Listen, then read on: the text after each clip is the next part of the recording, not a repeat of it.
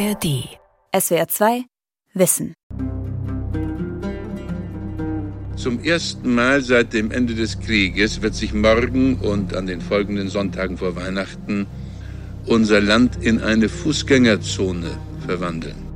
November 1973. Bundeskanzler Willy Brandt erklärt im Fernsehen, was ein Sonntagsfahrverbot bedeutet. Es folgen Wochen, die im Gedächtnis bleiben. Die Autobahnkreuze unseres Landes wurden zum Idyll, zu einer von Sonntagsausflüglern bestaunten Kuriosität. Die autofreien Sonntage sind die Ikone der Ölkrise geworden.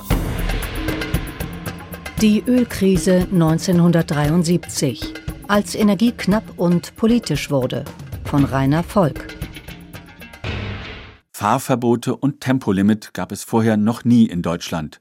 Die Maßnahmen sind Folgen des sogenannten Yom Kippur-Kriegs zwischen Israel und seinen Nachbarländern. Da der Westen Israel mit Waffen unterstützt, drohen ihm die arabischen Ölförderstaaten weniger Rohöl zu liefern. Die Deutschen haben Angst vor einem kalten Winter ohne Heizungen. Ja, ich werde versuchen, mit Kohle zu heizen, wenn es Not am Mann ist. Solange wir noch Elektrizität haben, nehmen wir vielleicht mal so einen kleinen Heizofen. Zwar verfliegen diese Sorgen bald, doch hat die Ölkrise erhebliche Folgen. Höhere Ölpreise, Inflation, Arbeitslosigkeit. Die Bundesregierung erkennt, wie fatal die Abhängigkeit vom Rohöl war. Die Ölkrise wird zur Geburtsstunde moderner Energiepolitik, sagt der Zeithistoriker Professor Rüdiger Graf. Und es wird eben in den 70er Jahren deutlich, dass das Funktionieren moderner Volkswirtschaften ganz essentiell von einer stabilen Energieversorgung abhängt.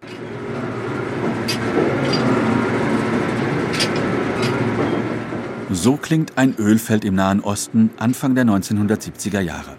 Unentwegt klicken die Förderpumpen, die so aussehen wie Pferdeköpfe aus Stahl.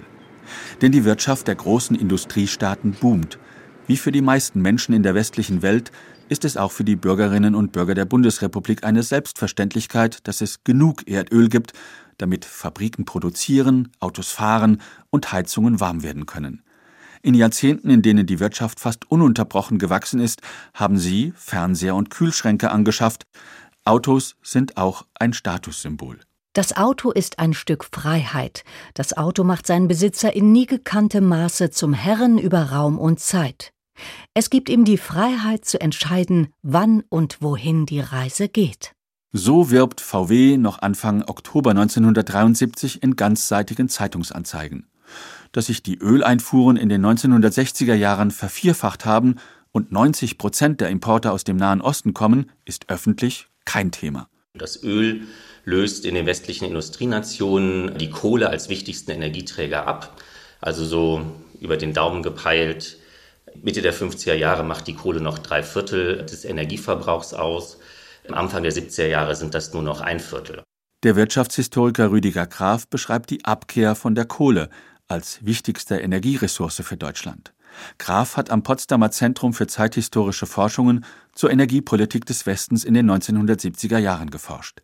Er erinnert daran, die arabischen Länder hatten bereits 1967 im sogenannten Sechstagekrieg versucht, einen Ölboykott zu organisieren, der allerdings keinen Erfolg hat.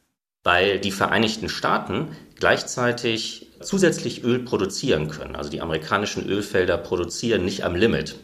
Und das heißt, im Fall von Versorgungsengpässen könnten die Amerikaner die Europäer mit Öl unterstützen.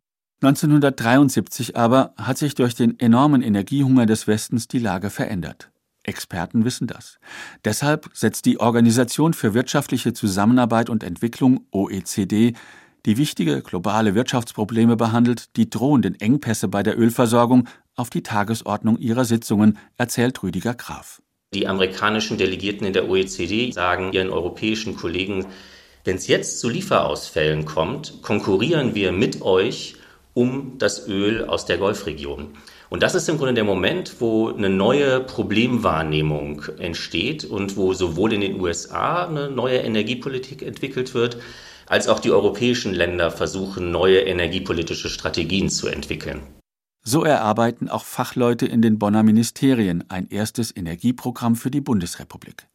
Es wird wenige Tage vor jenem 6. Oktober 1973 fertig, an dem Truppen aus Ägypten und Syrien Israel angreifen.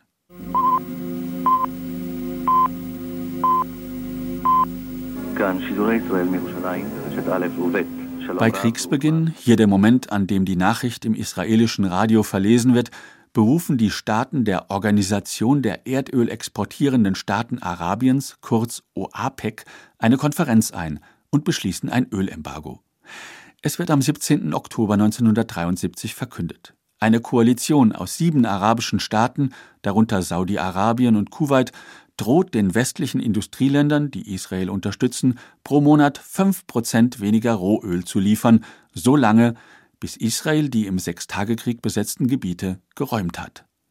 Selbst Experten werden überrascht von diesem Schritt, daher hält sich bis heute in Deutschland die Ansicht, das Land sei bis zur Ölkrise bei den Themen Energieverschwendung und Umweltschäden blind gewesen. Falsch, sagt die Umwelthistorikerin Melanie Arndt, Professorin an der Uni Freiburg. Also ich würde sagen, institutionell war man viel weiter, als man das heute vielleicht auch erinnert. Auf der Ebene der Sachverständigen, der Expertenpolitik ist tatsächlich sehr viel gelaufen. Wir haben diese Kommission Umwelt, wir haben mit der FDP als Vorreiterin eben tatsächlich Umweltschutz als wirklich Politikfeld schon verankert. Das passiert alles ja vor der Ölkrise. Trotzdem fehlt es der Bundesregierung zunächst an Möglichkeiten zu handeln. Die Energiepolitik war bis dahin liberal. Den Preis für Benzin, Diesel und Heizöl sollten Angebot und Nachfrage bestimmen, war die Überzeugung, also hamstern viele Autofahrer nach dem angekündigten Boykott an den Tankstellen Sprit in Kanistern. Bundeswirtschaftsminister Hans Friedrichs von der FDP mahnt. An die Verbraucher ist nach wie vor der Appell zu richten, nicht durch panikhaftes Verhalten selbst zu ungerechtfertigten Preissteigerungen beizutragen. Im Übrigen habe ich das Bundeskartellamt gebeten, die Lage auf dem Mineralölmarkt mit besonderer Aufmerksamkeit in diesen Tagen zu verfolgen. Die Bundesregierung weiß genau, dass die Lage sich bald verschlechtern wird. Zwar werden jene Tanker noch ankommen, die im Oktober mit Öl vom Persischen Golf nach Europa abgelegt haben, für Schiffe, die im November und Dezember beladen werden sollten, gilt das nicht. Dazu kommt als weiterer Risikokandidat Libyen, erklärt Rüdiger Graf. Was eine enorme Verunsicherung auslöst, ist, dass man nicht richtig weiß, wie sich Libyen verhalten wird. Die Bundesrepublik Deutschland bezieht zu dem Zeitpunkt etwa ein Fünftel des Öls aus Libyen.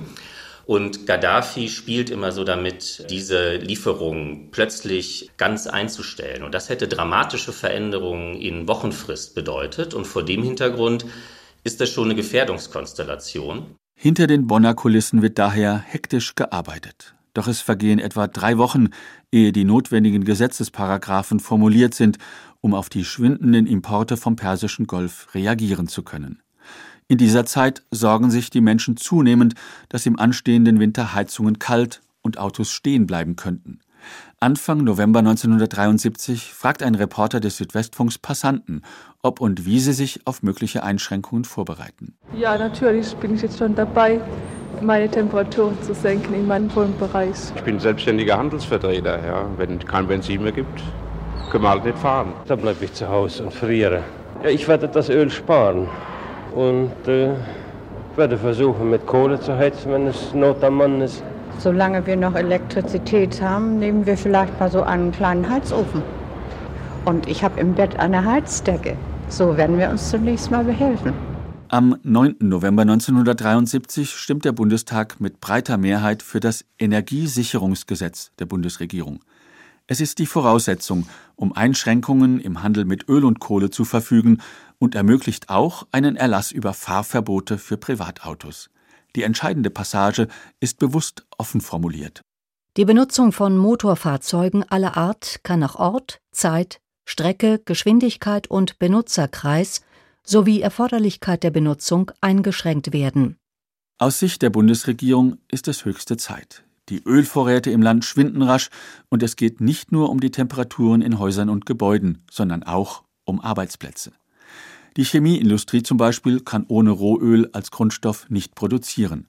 Der Sprecher der Bundesregierung Armin Grünewald orakelt Anfang November vor der Bonner Presse. In augenblicklicher Sicht ergibt sich eine erste spürbare Versorgungslücke für den Monat Dezember.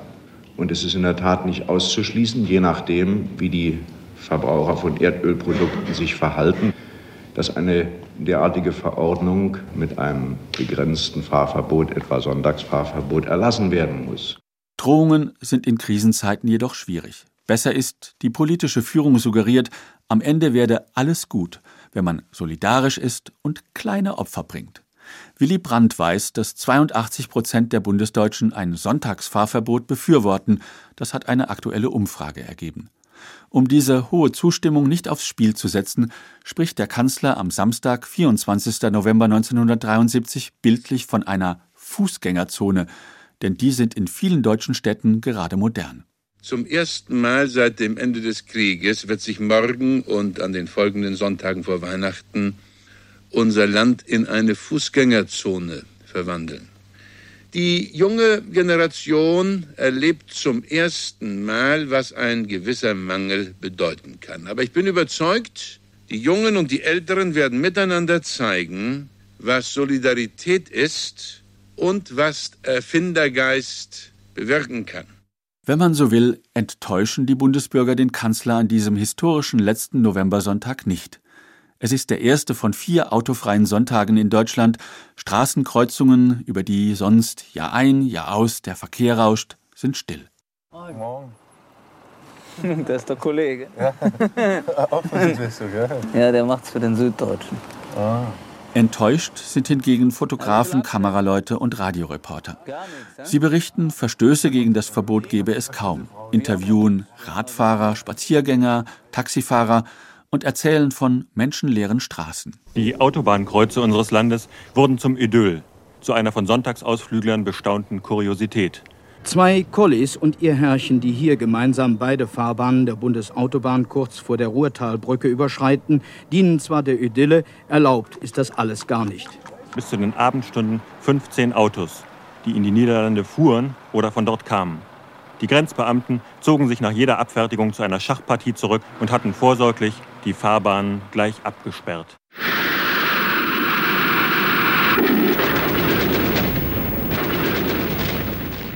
Der Yom Kippur-Krieg ist an jenem Sonntag, den 25. November 1973, bereits vorbei. Die Großmächte haben vier Wochen zuvor erfolgreich ihren Druck auf alle Konfliktparteien verstärkt, einen Waffenstillstand abzuschließen.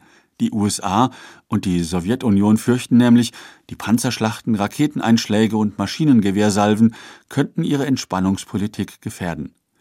Doch die Waffenruhe beendet das Tauziehen um den Rohölnachschub nicht. Die arabischen Ölförderländer bleiben bei ihrer Forderung, Israel müsse sich auf die Grenzen von 1967 zurückziehen. Auch deshalb die Sonntagsfahrverbote, das Schmieden weiterer Notfallpläne und die diplomatischen Floskeln, die die Machthaber in Arabien besänftigen sollen. Eine Kostprobe dieser Kunst liefert Außenminister Walter Scheel Anfang Dezember 1973 nach Gesprächen mit Außenministern aus der Region. Ich glaube, dass die arabischen Länder sehr wohl auseinanderhalten, den Nahostkonflikt und die Möglichkeiten mit Ölpolitik darauf einzuwirken und eine langfristige Politik der Nutzung ihrer natürlichen Bodenschätze auch im eigenen Interesse. Aber langfristige Zusammenarbeit zwischen der Bundesrepublik und ölproduzierenden Ländern hat keine direkte Wirkung auf die augenblicklichen Versorgungskrisen.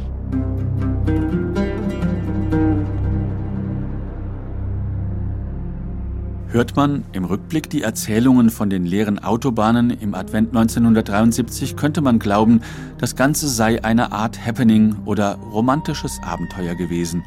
Auch wenn das Ziel der Bundesregierung, den Ölverbrauch um 15 Prozent zu verringern, bei weitem nicht erreicht wird, gelten die Sonntagsfahrverbote bei den meisten, die sie miterlebt haben, damals wie heute als Erfolg. So die Einschätzung der Freiburger Umwelthistorikerin Melanie Arndt. Die autofreien Sonntage sind die Ikone der Ölkrise geworden. Also das sind die Bilder, woran sich Menschen erinnern, warum sie sich, glaube ich, auch mehr an die Ölkrise 73 als an die 79 erinnern, weil es eben dort nicht diese klassischen autofreien Sonntage gegeben hat, wo man eben die Autobahn für sich reklamieren konnte. Aber wenn man sich das jetzt ganz faktisch anguckt, was dort an Energie eingespart wurde, hatte das natürlich einen symbolischen Charakter. Ähnlich liegt der Fall bei weiteren Sparbemühungen, die im November 1973 verkündet werden. So schreibt ein Erlass des Bundeskanzleramts Beamten und Angestellten in den Bonner Ministerien vor, Dienstfahrten mit Behördenautos nur zu unternehmen, wenn dies nicht mit Bus oder Bahn möglich ist. Auch soll es in den Amtsstuben nicht mehr mollig warm sein. Erstens. Die Heizung in Dienstgebäuden ist während des Tages so einzustellen, dass die Temperatur bei etwa 20 Grad Celsius liegt. Zweitens. Während der Nachtzeit, an Wochenenden und Feiertagen ist die Heizung so zu drosseln, dass insgesamt möglichst wenig Energie verbraucht wird. Drittens. Die Fenster sind, bis auf kurze Durchlüftungen, geschlossen zu halten. Viertens. Die Temperatur in zeitweilig nicht benutzten Diensträumen, bei Dienstreisen und Urlaub, ist entsprechend den technischen Möglichkeiten auf ein Minimum herabzusetzen. Fünftens. Für eine optimale Einstellung der Brenner und eine laufende Reinigung der Heizkessel ist Sorge zu tragen. Auch mit Zeitungsanzeigen und sogar per Briefmarke animiert die Regierung die Bundesbürger, weniger Kohle und Öl zu verbrauchen. Beim Energiefasten sollen bekannte Tricks Erfolg bringen, Licht aus, wenn man ein Zimmer verlässt, oder das Herunterdrehen des Thermostats. Weil die Mächtigen wissen, dass das langfristig nicht reicht, gründen sie bereits in der Ölkrise Expertengremien. Viele der Ideen, die die Sachverständigen haben, vertrauen auf technische Fortschritte. Kein Wunder, sagt die Umwelthistorikerin Melanie Arndt. Die 1970er Jahre seien eine Ära, in der die Welt noch an Erfindungen und Technik geglaubt habe. Es herrschte eben einfach auch so ein ganz starker Technikoptimismus, den wir ja heute auch immer noch haben, wenn wir uns anschauen, was alles mit KI gelöst werden soll. Auf der einen Seite, glaube ich, war das durchaus auch etwas, was man als Strategie gesehen hat. Okay, wir versachlichen den Diskurs, indem wir eben davon sprechen, dass die Technik dieses Problem lösen wird. Und gleichzeitig aber, glaube ich, wirklich insbesondere auf der Ebene dieser Sachverständigenräte eben wirklich dieser Technikoptimismus sehr stark war. Minister und Experten sehen die Ölkrise zugleich als Warnung, dass es naiv war, sich von Potentaten in der arabischen Welt abhängig zu machen und dass in der Energiepolitik Reformen nötig sind. Man fürchtet, dass beim nächsten Mal auch die Industrieproduktion eingeschränkt werden muss und strenge Rationierungen für Verbraucher kommen müssen, wie sie andere Länder eingeführt haben. Die Bundesregierung beschließt einen Plan, der auf einem Mix aus alten und neuen Energiequellen beruht. Rüdiger Graf erklärt die Grundlinien. Es gibt eine kurze Renaissance der Kohle, die erweist sich aber als nicht besonders langlebig. Die Atomwirtschaft soll massiv ausgebaut werden. Also es gibt den Plan, dass bis Mitte der 80er Jahre 15 Prozent aus Kernkraft gewonnen werden sollen. Und Gas soll als alternativer Energieträger ausgebaut werden. Und dann kommt es sozusagen in weiteren Fortschreibungen der Energieprogramme zu einer immer stärkeren Betonung auch von Energiesparmaßnahmen, die man verabschieden will.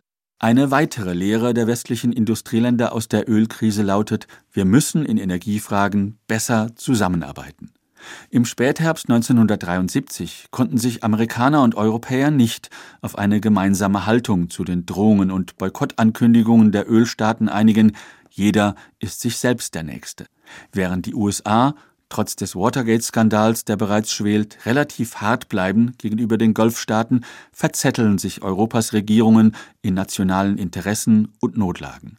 Das kritisiert die Opposition in Bonn massiv. Hier ein Ausschnitt aus einer Rede von CSU-Chef Franz Josef Strauß.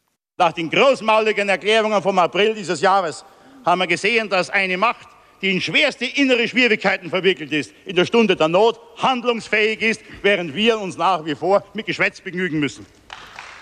Die arabischen Förderländer können die Welt so bis zum Weihnachtstag 1973 zappeln lassen.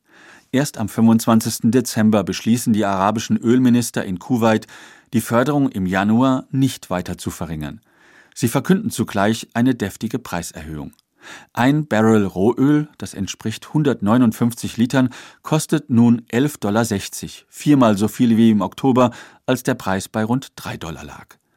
Für den Wirtschaftshistoriker Rüdiger Graf ist damit klar, wer als Gewinner aus der Ölkrise herauskommt. Bis dahin haben die multinationalen Ölkonzerne die Preise festgelegt. Jetzt bestimmen das die Förderländer. Sie verstaatlichen die Ölkonzerne und die OPEC gewinnt im Grunde die Kontrolle über den Ölpreis. Und das ist im Grunde zum ersten Mal überhaupt so, dass eine Organisation von Ländern aus dem globalen Süden es erfolgreich geschafft hat, die Länder des Nordens herauszufordern.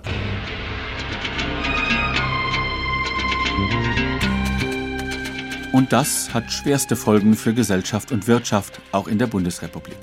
Die Zahl der Arbeitslosen steigt rasend schnell. Lag sie 1972 noch bei einer Viertelmillion, so sind es 1973 mehr als doppelt so viele. Ähnliche Tendenzen zeigen sich bei den Firmenpleiten. Sie steigen 1973 um 20 Prozent, im Jahr darauf um 40 Prozent im Vergleich zum Jahr vor der Ölkrise. 1974 gibt es erstmals in der Geschichte der Bundesrepublik über eine Million Arbeitslose. Auch die Inflation steigt von 5,5 Prozent auf 7 Prozent. Die Wirtschaft dagegen bricht ein. Statt wie in den Vorjahren über 4 Prozent pro Jahr zu wachsen, notieren die Statistiker für 1974 0,0 Prozent. Im Endeffekt bedeutet dies, die Jahrzehnte der Hochkonjunktur sind vorbei. Die Ölkrise hat das Wirtschaftswunder zum Stillstand gebracht. Hans Friedrichs, der liberale Bundeswirtschaftsminister, kennt die Prognosen der Konjunkturforschung und spricht in einer Radioansprache Anfang Februar 1974 davon, möglicherweise beginne nun ein Verteilungskampf im Land. Das ist der neue, bisher einmalige Tatbestand. Denn nach langen Jahren eines regelmäßigen Zuwachses des Bruttosozialprodukts geht es in diesem Jahre nicht um ein zusätzliches Ergebnis der gemeinsamen Arbeit, sondern es geht in Wahrheit darum, unseren erreichten Lebensstandard, die Realeinkommen und den Beschäftigungsstand abzusichern. Adressiert ist diese Warnung des FDP-Politikers an die Gewerkschaften, die wiederum die Stimmung bei ihren Mitgliedern genau kennen und daher wissen, die kleinen Leute fragen sich, warum sie die Zeche zahlen sollen für das Kräftemessen um die Macht beim Rohöl. Sie fordern, wenn die Preise steigen, muss das bei Löhnen und Gehältern auch so sein. Heinz Klunker, Chef der mächtigen Gewerkschaft ÖTV, in der Müllwerker, Straßenbahn und Busfahrer organisiert sind, lässt im Februar 1974 die Muskeln spielen. Die zentrale Arbeitskampfleitung hat beschlossen, mit den Streikmaßnahmen noch heute zu beginnen. Der Streik wird jedoch zunächst, ich betone ausdrücklich zunächst, bis Dienstag, den 12. Februar 1974, 24 Uhr befristet. Kanzler Willy Brandt findet die zweistelligen Forderungen der ÖTV zwar, Zitat, ungebührlich, doch schon nach drei Tagen, in denen 200.000 Beschäftigte auf den Straßen demonstrieren, gibt die Regierung nach und stimmt einer Tariferhöhung von 11 Prozent zu. Ein Beweis, dass die Folgen der Ölkrise noch nicht bewältigt sind.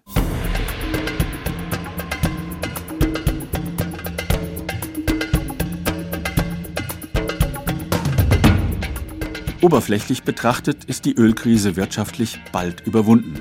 Schon 1975 beginnt die Inflation zu sinken und 1976 verzeichnet die Bundesrepublik erneut über 5% Wirtschaftswachstum. Deshalb vergisst die Mehrheit der Bundesbürger die Lehren der Ölkrise rasch wieder. Die Regierung hat zwar per Gesetz zum Beispiel eine bessere Dämmung von Neubauten verfügt und dass Kühlschränke weniger Strom verbrauchen, doch weisen Statistiken nach, der private Verbrauch bei Öl und Strom steigt bald wieder. Der Wirtschaftshistoriker Rüdiger Graf erklärt das Phänomen auch mit dem weiter steigenden Wohlstand. Man kann überhaupt beobachten, dass die Durchdringung mit Autos und anderen so elektronischen Konsumgütern in den 70er, 80er Jahren rasant weiter zunimmt, sodass dann diese Einspareffekte natürlich wieder zurückgenommen werden. Sodass ich glaube schon, es gibt ein neues Bewusstsein für die Notwendigkeit von Energiesparen, aber es gibt alltäglich in sehr vielen Bereichen eine sehr hohe Verdrängung, was eigentlich konkrete Energiekosten sind. Kein Rückschritt, sondern ein Sprung nach vorne in der Energieversorgung soll der Ausbau der Atomenergie sein. Strom zu gewinnen aus der Spaltung von Uran propagiert die Industrie schon seit einigen Jahren. Die Angst der Politik vor Energieknappheit sorgt nun für ein Programm, das gewaltig klingt. Insgesamt 40 Atomkraftwerke will die Regierung bauen lassen. Die Proteste gegen diesen Plan werden lange abgebügelt. Über Jahrzehnte hält die Politik an der Atomkraft als Energiequelle fest. Einen endgültigen Ausstieg aus dieser Technik beschließt das Bundeskabinett erst 2011. Die Freiburger Umwelthistorikerin Melanie Arndt. Es gab ja schon seit den 60er Jahren die ersten wirklichen Experten, die früher für die Atomenergie gestanden haben, die sich eben dann auch sehr kritisch geäußert haben oder zumindest die Risiken auch betont haben. Und gleichzeitig muss man natürlich auch die materielle Seite sehen. Also hat man sich einmal für so eine Infrastruktur entschieden, ist es natürlich auch extrem schwierig, sie nicht mehr fortzusetzen. Ich glaube, die Zahlen sind für 79, 78 oder so, wo man 60 Prozent in Atomenergie investiert hat und 4 Prozent in erneuerbare Energien. Weil Rohöl aus dem Nahen Osten so teuer wird, lohnen sich nun auch Investitionen in eigene Vorkommen. So zapfen die Europäer Gas- und Ölfelder in der Nordsee an. Die Bundesrepublik vertraut zum Beispiel zunehmend auf Russland als Energielieferant. Deutsche Firmen exportieren Stahlröhren in den Osten, damit Erdgas aus Sibirien zu uns fließen kann. Trotzdem werden die Herrscher am Persischen Golf und in Nordafrika immer reicher. Sie investieren in Industrieprojekte, Infrastruktur, Tourismus. Der Ölminister von Saudi-Arabien, Ahmed Saki Yamani, in der Krise von 1973 einer der weltweit wichtigsten Akteure, erkennt fünf Jahre später bereits, dass die Dollarmilliarden aus dem Ölgeschäft nicht ewig fließen werden und es künftig vor allem gilt, sparsamer mit Erdöl umzugehen. I think that the problem which we will face ich glaube, das Problem, dem wir uns in fünf oder sechs Jahren gegenübersehen werden, ist nicht der Ölpreis, sondern die Verfügbarkeit von Öl. Und deshalb haben wir unsere Anstrengungen wirklich darauf zu konzentrieren, andere Energiequellen zu finden, ebenso wie bei unserem Energieverbrauch sparsam zu sein. Uh, und die wahren Verlierer der Geschehnisse und Entwicklungen? Am härtesten betroffen sind auf lange Sicht vor allem die Länder der dritten Welt. Zwar werden einige von ihnen, etwa Nigeria, Indonesien, Venezuela und Ecuador, in den Jahrzehnten nach der Ölkrise auch zu Rohölexportländern, doch für die meisten der armen Staaten beginnt als Folge der höheren Ölpreise die Zeit, in der ihre Schulden rasant wachsen, sagt der Zeithistoriker Rüdiger Graf. Der Nord-Süd-Konflikt wird virulenter und dass wir uns in einer neuen, auch globalen wirtschaftlichen Situation befinden, wo die alten wirtschaftspolitischen Konzepte des Keynesianismus nicht mehr so funktionieren, dass man sagen, neue wirtschaftspolitische Strategien sucht. Und ich glaube auch, dass das sozusagen eine entscheidende Veränderung ausmacht, warum tatsächlich die 70er Jahre eine wichtige Zäsur in der Entwicklung Westeuropas und wahrscheinlich der Welt sind. Die Industriestaaten des Westens hingegen erholen sich nach der Ölkrise von 1973 rasch, denn hier können die Konzerne die gestiegenen Preise wettmachen, indem sie die Produkte, die aus Erdöl entstehen, teurer verkaufen. SWR 2 Wissen Die Ölkrise 1973, als Energie knapp und politisch wurde. Autor und Sprecher Rainer Volk. Redaktion Sonja Striegel. Wenn euch dieser Podcast gefallen hat, dann gefällt euch vielleicht auch Paula sucht Paula, vergessene Heldin im Hitlerputsch? Eine junge Journalistin schleicht sich 1923 beim Völkischen Beobachter ein, dem Parteiblatt der NSDAP.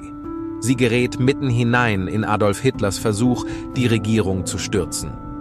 Was hat Paula Schlier motiviert, sich derart in Gefahr zu begeben?